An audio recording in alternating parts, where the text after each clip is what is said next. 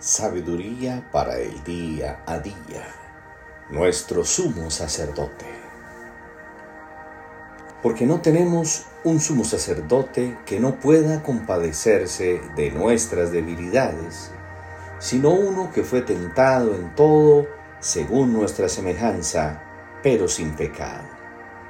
Acerquémonos, pues, confiadamente al trono de la gracia, para alcanzar misericordia y hallar gracia para el oportuno socorro. Hebreos 4, 15 y 16.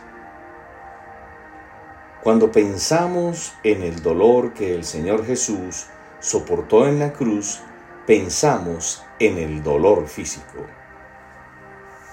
Pero su sufrimiento fue más allá del dolor físico, porque sufrió humillación, burlas, desprecio y soledad. El Señor Jesús conoce qué es sentirse solo. Así fue a la cruz, traicionado, abandonado y negado. Sintió lo que es no tener ni un solo amigo en el mundo.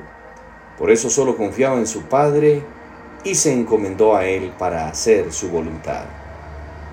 El Señor entiende el dolor, las debilidades, las dificultades, las tentaciones y todas las luchas que puede sentir una persona. Él nos comprende desde su experiencia, no desde la teoría, lo ajeno y externo. El Señor sufrió mucho más de lo que cualquier ser humano pudiera soportar. Su dolor fue mucho más de lo que podemos imaginar y aún así no pecó. Nosotros tenemos un sumo sacerdote que nos entiende en todo porque vivió entre nosotros. El Señor no está lejos él nos invita a acercarnos confiadamente a su trono para recibir su misericordia y hallar la gracia que necesitamos en todo tiempo como oportuno socorro y ser fortalecidos mientras superamos la prueba. Por eso que oramos. Señor Jesús, gracias por interceder ante el Padre por nosotros.